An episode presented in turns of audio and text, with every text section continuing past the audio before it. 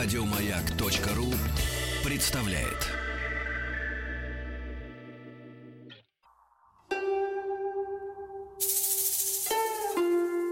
Философия. Это «Объект-22», я Евгений Стаховский, и очередная серия нашего большого проекта, посвященного истории философии, в первую очередь все-таки западной философии, хотя мы, конечно, периодически уходим и в отечественную, и на Востоке несколько раз побывали, но ежели брать стержень, понятно, что европейская философия в этом смысле и, и серьезнее, и ближе к такой общечеловеческой, ежели хотите, мысли, ну и продолжая двигаться потихонечку уже от древности и даже переваливая через средневековье.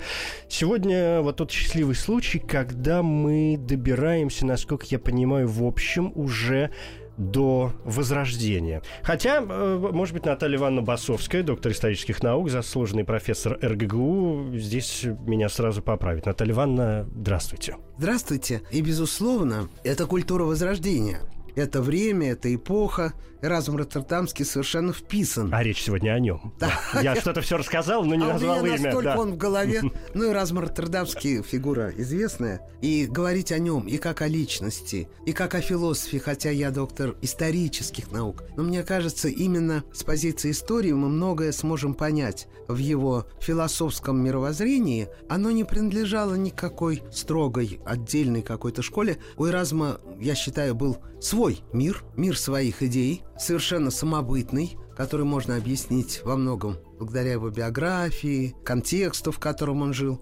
Его строго ни в какую школу я бы не включала.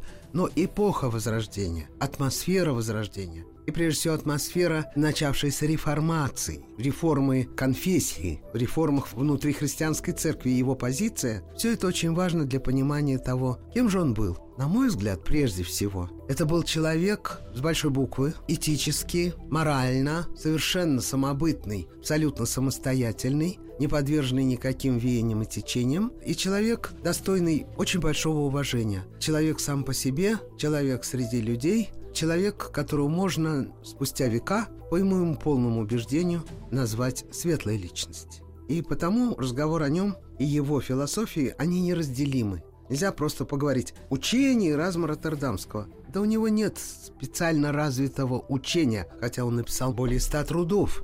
И у него был литературный псевдоним Эразмус, Дезидериус Эразмус. Он был известен как бы как литератор, и его знаменитая похвала глупости – это литературное произведение, но с огромным философским содержанием, которое там заложено и совершенно не может быть отнесено какому-то конкретному направлению. То есть это тот случай, когда человек и, в общем, большой ученый Безусловно. просто занимался каким-то своим э, делом, не стремясь философствовать, но так получилось, что э, поскольку он был крайне талантлив, то, что он умудрился и посчитал нужным сказать, в итоге мы укладываем в, э, ну, с нашей Сказал на сегодняшней века. точки зрения, да, в философскую систему. Сказал на века. Да, да. Он жил в контексте поразительных современников. Ну, его даты его жизни, напомню просто годы его жизни. Человек, который родился в 1469, умер в 1536, он ну, ближайший современник, абсолютно современник Леонардо да Винчи, Никола Макиавелли, даты их жизни очень близки, Микеланджело Буонаротти. Контекст совершенно потрясающий. Ну, человек эпохи Возрождения. Но потом уже такая вот тоже эпоха Возрождения, но Джордано Бруно, Галилео Галилей, Томазо Кампанелло, это уже позже, это 16-й. Они уже люди 16 века, когда Возрождение идет на закат.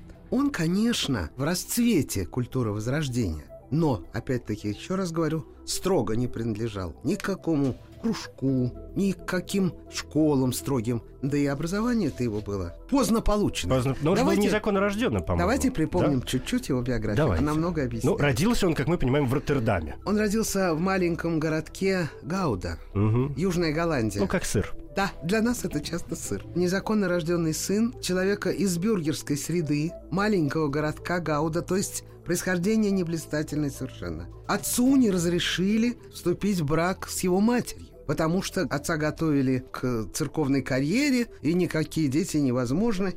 То есть отца нет. Хотя при рождении эти родители его, видимо, были счастливы, что он родился. Потому что назвали они его Гергард, желанный. И они хотели бы, и они были бы рады. Но обстоятельства не позволили ему иметь родителей. Вместо этого в возрасте четырех лет он был отдан в школу, так называемую «братьев общей жизни» в городке Гауда, строго говоря, детский дом. Монастырского такого типа, Нет, еще нет, он потом да? идет в монастырь. М. Детский дом для бедных, несостоятельных. Но сначала родители поддерживали, потому что этого желанного они все-таки любили, видимо, как могли, хотя дистанционно любили. А в 13 лет эпидемия чумы унесла обоих его родителей. Из 13 он абсолютно сирота, нищета. И потому поселился на два года в монастыре. Просто это был многих славный путь в эту пору и возможность получать какой-нибудь хотя бы начальное образование и иметь кусок хлеба, но рвался из монастыря и стал известным поэтом. Нашелся покровитель, епископ Генрих Бернгенский, который взял его к себе секретарем. Вроде бы просвет его жизни все неплохо. В 23 года, в возрасте 23 года, он стал студентом поздно Парижского университета, когда появилась такая возможность при наличии этого покровительства. Но все покровительства, они всегда временные, они всегда относительные.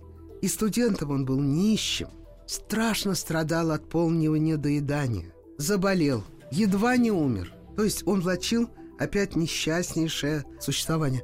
Вот другая бы личность, не будь на нем некой божьей отметины, как мне кажется, мог озлобиться. Озлобиться, отчаяться. Сломаться. Сломаться, как говорят в просторечии. Здесь этого не произошло. Он нашел в себе занятие, важное в виде репетиторства, которое дало ему какой-то заработок. Опять-таки очень впервые в эпоху Возрождения появляется вот это фактическое репетиторство. Галилей был репетитором и зарабатывал репетиторством в самые трудные минуты своей жизни. Такое своеобразное возвращение в, в некотором роде к античности, да? То есть Да. переход от античности потом к школам уже таким серьезным, да. ну, с, холасти, с А они холастическим мечтали школам, о а том, потом чтобы назад. быть похожими на Конечно. античных людей, античный мир. Конечно. Для них это учитель, учительство. И это репетиторство дало возможность перестать голодать, э, выздороветь чудом. Окружающие считали, что мальчика спасло чудо. В 1506 году, это он уже э, совершенно взрослый человек, сбывается его мечта о том, чтобы побывать в Италии. Мечта всякого мыслящего человека эпохи возрождения гуманизма. Скоро выяснится, что он гуманист не в том обычном смысле слова, где гомо, античный идеал, больше, более глубоко, от слова человечность. Вот таким он окажется гуманистом. А пока мечта сбылась, потому что лейб-медик Баптиста Бойерио и фаворист Генриха VII, первого Тюдора в Англии, отправляет двух своих сыновей в Италию в сопровождении Эразма, чтобы он тренировал их, помогал им с древними языками. Мальчики, видимо, не очень надрывались. А при них, ну, этот вот, который будет и задания выполнять, и консультировать, а для него все, это мечта об Италии. И он отправляется туда с мечтой увидеть рукописи. В том же 1506 году в Турине осенью он провел в университете Туринском церемонию ученого диспута, так это называлось, и получил звание доктора богословия. Наконец-то. Как это красиво называется? Церемония ученого диспута. Сейчас Это она- защита диссертации, по это большому счету, конечно.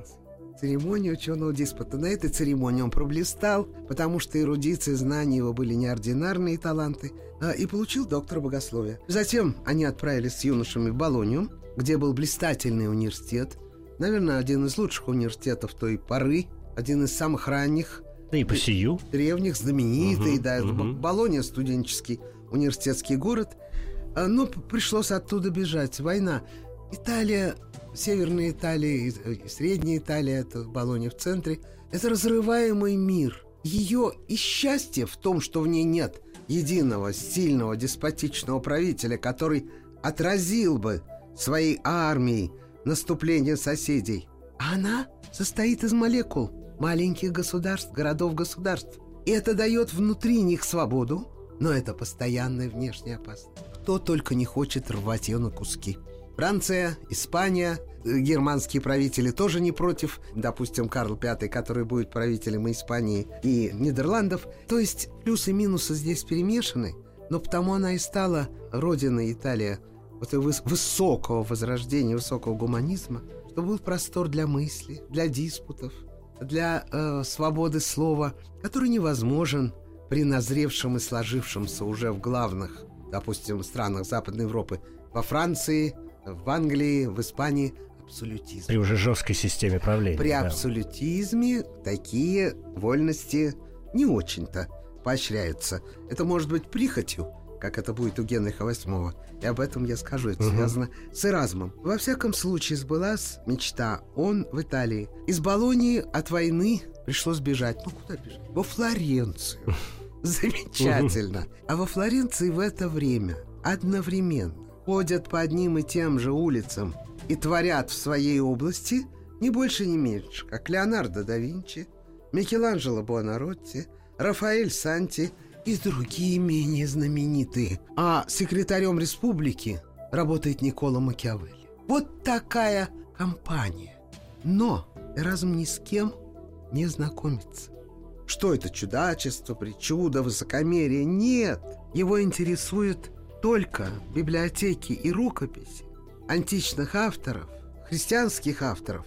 Он даже осуждает излишне большие траты на изобразительное искусство, но не надо подумать, что он такой вот аскет, как, например, Савонарола. Савонарола он тоже осудил. Этот призывавший к крайнему аскетизму, сжигаем суету. Боттичелли, кажется, сжег от страха перед Савонаролой, фанатиком, одно из своих, по крайней мере, одно из своих произведений, каково это сознавать. Нет, про него он тоже сказал, крикливый монах. Он, вот он всегда ни за кого. Он за свой внутренний мир, и у него потребность внутри изучить более тщательно эти рукописи и труды, проник, ощутить связь времен философий и языческой античной, и христианской, особенно раннее христианство. Он хочет ощутить в себе свой внутренний мир, такой, который он считает справедливым. В это время в город Болонию вступил знаменитый папа римский Юлий II. Этот воинствующий воинственный человек, но обожавший искусство, который то ссорился, то мирился с Микеланджело, сказал ему, прибыв в Болонию, «Ты ко мне не являлся, хотя я требовал из Флоренции. Я пришел к тебе, ты бежал в Болонию». И разве о нем сказал? Когда он первым рванулся в пролом, он штурмовал Болонию. Вот такой римский папа Юлий II. Он был воистину достоин имени Юлия, сказал Эразм с иронией. Он хочет быть Юлием Цезарем, он хочет быть всем. Этот папа Юлий, он дает заказы Микеланджело, он дает заказ Браманте, начинает сооружение Великого собора Святого Петра и так далее. В общем, однозначных людей нет вообще нигде на свете.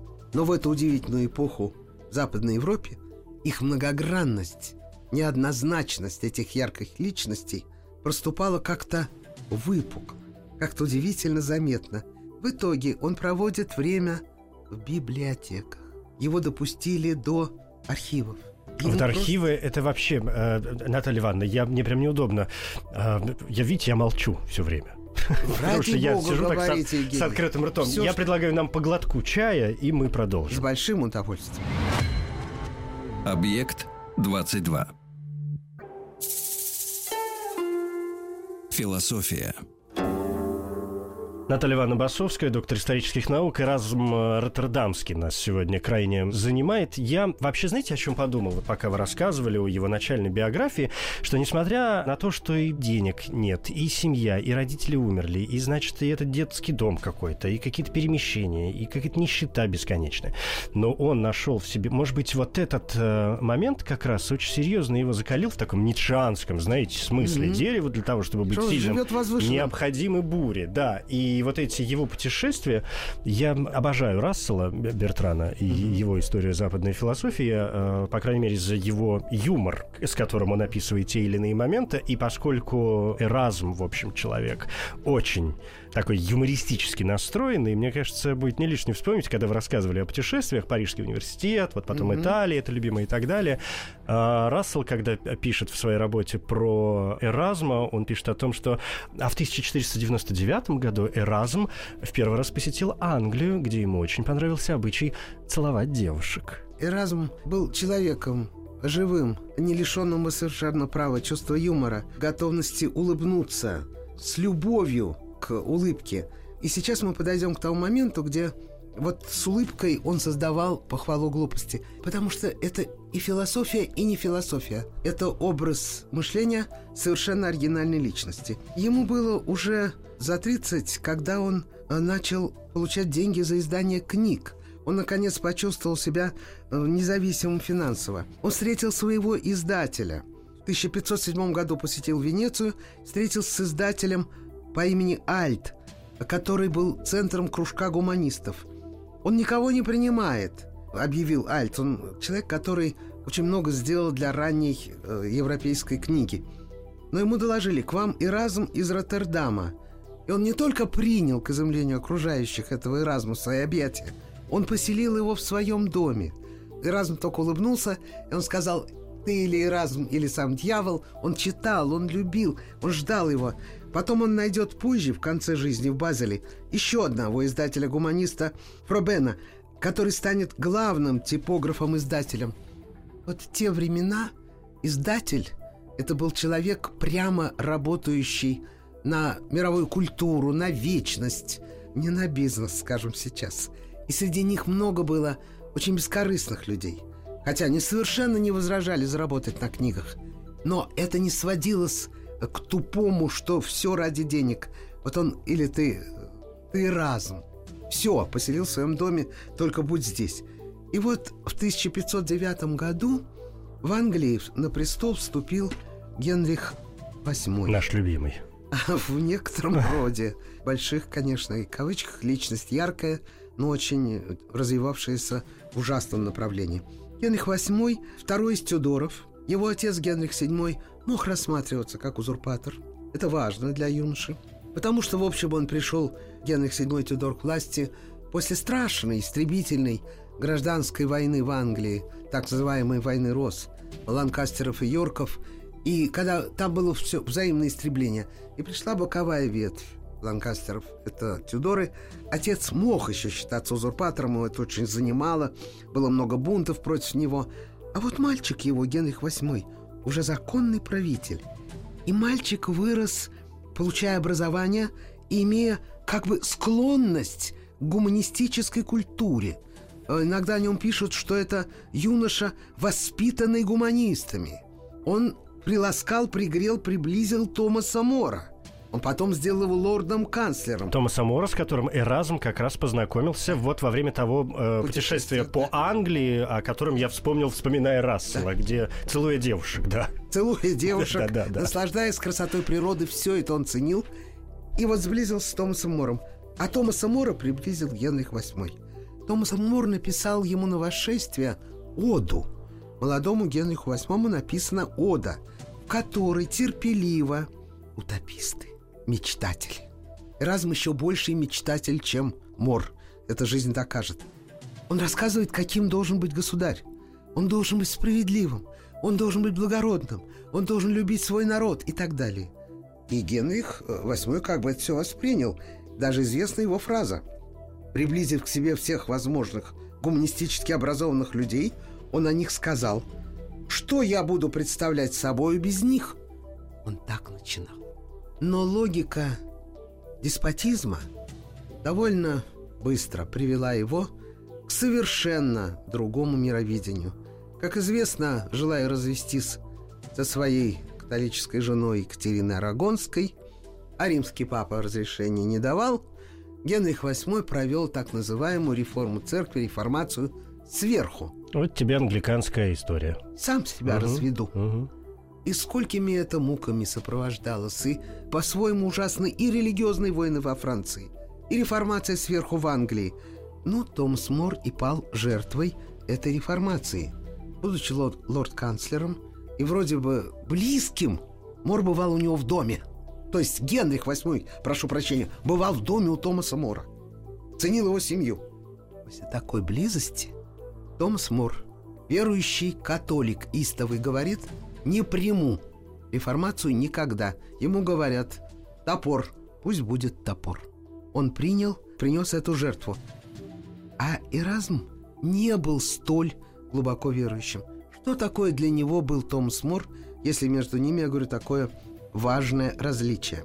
Эразм ценил в Томасе Море его гуманизм его сожаление о страданиях крестьян. Наши хищные овечки пишут, он в утопии пожирает крестьян это огораживание. И сам создавал постепенно систему своих этических взглядов. Похвала глупости, произведения, которые он писал в дороге из Европы континентальной. Это Эразм уже Том писал. Эразм да. писал похвалу глупости, едучи к Томасу Мору до трагедии Мора, когда Мор еще был в части. Как он сам говорил, для увеселения Мора. Там много смешного, там много занятного, но это глубочайшее философское произведение. Самая главная этическая мысль там, что самая большая глупость – быть необразованным, быть тупым, быть жестоким, быть неумным – это глупость. Но, к сожалению, она пока во многом правит миром. Алчным, злым быть глупо. И государство, а он считает, что государство может стать великой прогрессивной силой, не должно быть таким. Но это мечты. Почему же он так хотел, чтобы Мор послушал в его исполнении похвалу глупости? Вот здесь, мне кажется, самое место нам э, повесить э, интригу. Я сам очень этого не люблю, но в данном случае можно себе позволить. Давайте.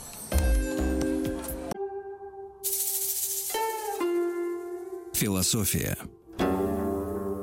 Это «Объект-22», я Евгений Стаховский, и здесь э, Наталья Ивановна Басовская, доктор исторических наук, заслуженный профессор РГГУ, Эразм Роттердамский нас сегодня крайне занимает. Наталья Ивановна, ну мы, собственно, не только дошли, мы попытались даже слегка, не могу сказать пока углубиться, но так, знаете, нащупать вот эти вот точечки, которые связывают нас, не могу сказать самой главной, но во всяком случае самой известной уж точно, да, работой Безусловно. Эразма Роттердамского, кое является книга «Похвала, «Похвала э, глупости». глупости», которую он написал в 1509 э, году. Он считал эту книгу э, шуточной, веселой, но внутри ее было огромное содержание. Самая великая глупость – отсутствие разума во всем. Он просто не мог иначе, он был так устроен. И он писал сам. Почему ему так важно было привести в дорогу, всю дорогу долгую? Он писал эту книгу в расчете, что он прочтет ее Томасу Мору и читал ему вслух. Он написал: "Я обожаю видеть, как смеется Мор. Он смеется не губами, он смеется даже не только глазами. Он смеется всей своей доброй, бесконечно доброй душой. Вот это зрелище улыбающегося Томаса Мора, его соратника, его единомышленника, близкого ему человека, он, которого он ценит э, во всех доступных ему смыслах, что у него и семья прекрасная, и у него государственный ум, но он благороден, он добр. Хотя вот, пожалуйста, такого строгого следования католической вере нету и разума, как никакой другой. Об этом еще речь впереди. Итак, он получил это наслаждение, читая Томасу Мору вслух это произведение. Но пройдут годы. Генрих VIII докажет, что идеи гуманистов забыты. Не сразу, конечно, наступит страшный момент казни Томаса Мора, но ясно, что от идей он уходит все дальше и дальше. Идет реформация. Эразм удаляется в наиболее безопасную в смысле как ему кажется. Потом это тоже станет опасное место. В смысле борьбы идей в Швейцарию, достаточно далеко от Томаса Мора. А В 1517 году опубликованы 95, знаменитые 95 тезисов Мартина Лютера. Манифест реформации. Манифест реформы церкви. Там есть замечательные мысли среди этих тезисов. И, казалось бы, там как бы больше свободы, идеи какой-то свободы. Но идея предопределенности судьбы человека, предопределение, такая важная для э, реформаторской протестантской церкви, она тоже не устраивает Эразма. Он еще не знает, что так называемый Женевский папа, кем станет Жак Кальвин со временем, поселится в Женеве и станет таким же фанатиком, как были фанатичны служители инквизиции у католической церкви, что там тоже будут жечь людей. Он этого еще не знает. Но он сразу, ознакомившись с этими тезисами, пришел к выводу, что там недостает свободы воли человека, свободы выбора, э, способности ему самому самостоятельно следовать по пути добра, благородства. Боже мой, еще много времени до 19 века, до категорического императива Иммануила Канта, а по существу он имеет в виду этот категорический императив. Свобода, воля, благородство – все внутри души человека, а не обрядовости здесь такой, а здесь эдакой. Но к нему обратились очень многие. Ты за кого, разум? Он стал таким авторитетом в лице мыслящих и правящих. Его Ибо можно назвать правили- звездой э, своего Да. времени, конечно. Звезда своей Мгм. эпохи. И правящие, ибо правящие не были э, мужланами, они тоже имели образование. Он стал властителем дум. И к нему один за другим обращаются авторитетные люди, в том числе из высших сфер, с вопросом, который мы бы просто сейчас сформулировали. Разум, ты за кого? И ответ будет очень важен для той конфессии, для этой для ортодоксальных католиков, для протестантов, постепенно становящихся все более ортодоксальными, то непримиримыми, готовыми тоже уже и карать. И, он ответил, типа ни за кого. Нашлись критики, даже на Эразма. Насмешливые памфлеты появились, в которых, в частности, говорилось «Эразм сел между двух стульев». Это стыдно оказаться... Вот кто э, не за нас, тот против нас, да? Или ты по какую сторону баррикад? Ты за красных Мгм. или за белых? Знаменитая во все времена непримиримая позиция. И разум выше этого. И вот они пытаются, сел между двух стульев, не сумел высказаться за красных или за белых. Нет, не, не сумел. Не хотел. Имел мужество не хотеть. Имел мужество быть не таким. Вообще, Евгений, мне кажется, одно из самых трудных во все времена, во все эпохи быть не таким, как окружающий мир в благородном смысле слова. Э, не входить ни в честь строгий кружок, имея в виду, что его вселенские мысли, они выше какого-либо кружка, какой-либо партии, какой-либо даже конфессии.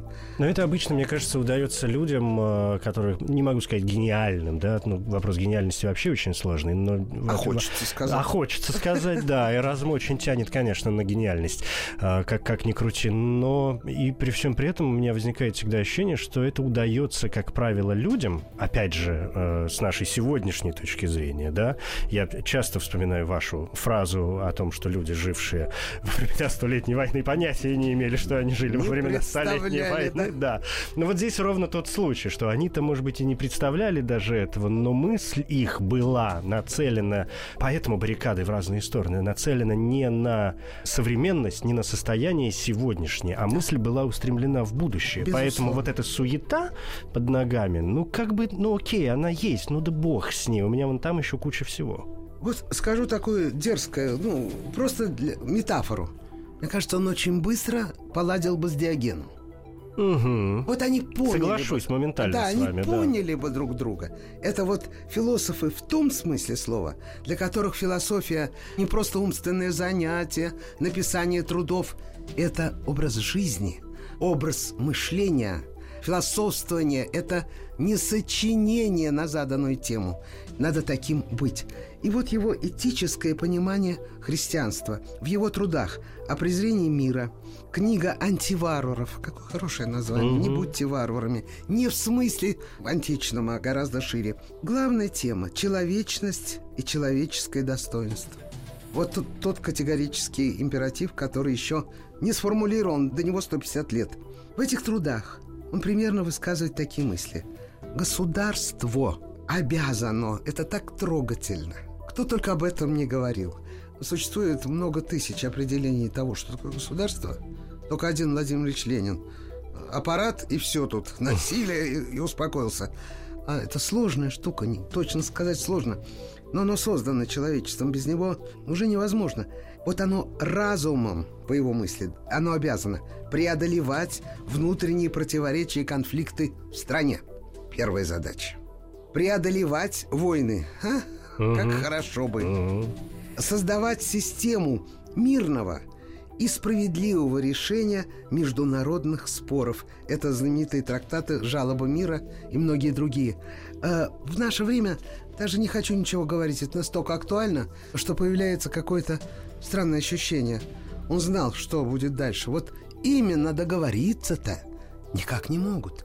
Мир уже делился на какие-то части две, там, допустим, не так давно. Сейчас снова обостряется эти против этих очень острые противоречия конфессионально, политически, территориально. Та самая непримиримость, которую он считал уже тогда, боже мой, в XVI веке, абсолютно гибельной для человечества, как явление. В том-то и дело, что сегодня вы э, процитировали несколько моментов. Кажется, ну, что сказал-то парень, обычные простые слова. И так вроде всем понятно. Но, ребята, они бы, может быть, не были бы понятны, если бы вот тогда, и это в нас... Сейчас Юнга вспоминаю с его коллективным бессознательным. И в нас это сегодня вошло просто через, э, через архетипы. Во конечно. Вспоминаем. Во все, а куда без них? Потому что философия написана из большой буквы, а ее справедливо писать с большой буквы. Это не учебник по... Ой, философии марксизма, например. Я помню эти кошмары в силу своего возраста. Но философия это как устройство души, как восприятие мира. Почему мы вспомнили от Диогена до Юма, Канта, всех величайших, многих величайших. Это очень важная штука, как видеть мир, а самое главное, соответствовать этому видению при этом не забывая о все той же, например, похвале глупости, да, написанной, э, я напомню, практически от первого лица, от лица, собственно, этой глупости, которая э, похваляется собой и превозносит себя, насколько она распространена в мире и как вообще, как, какая я... А, какая я прекрасная. Какая я прекрасная. Вы посмотрите. Ушла я ли эта тема куда-нибудь? Нет. Она, по-моему, настолько актуальна. Она, более того, она становится все более действительно серьезной. Ведь э, э, Эразм же пишет в похвале глупости, что это же книга не только о глупости, но и о счастье. Как стать счастливым? Что для этого нужно сделать? Чтобы стать счастливым, Добрым, надо... разумным, образованным. И тебе хорошо. Да. Любить людей. Да. Не обижать их, но, иметь совесть. Но все это перевернуто вот так, что самые счастливые люди, если мы читаем эту книгу, кто? Правильно, те, кто близки к скотскому состоянию и лишены разума. Это их не напрягает. Это, вот они поэтому счастливы. Счастлив тот, кто представляет себя королем, а не является им на самом деле.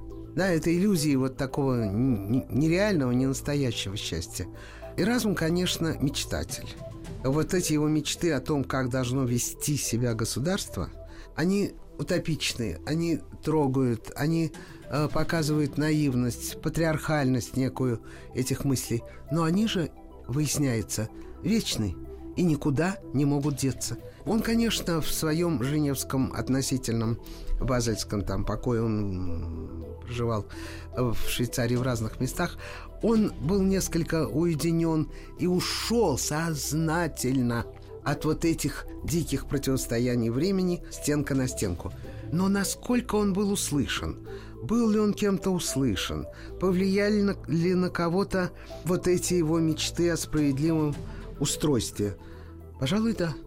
Многие его идеи сохранились.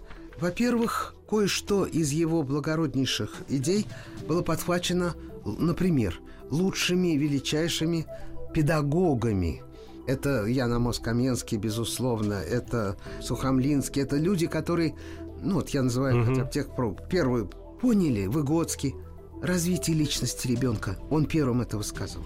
Не подавлять личность ребенка. Он много об этом писал. Рано приобщать к учености и науке через игру.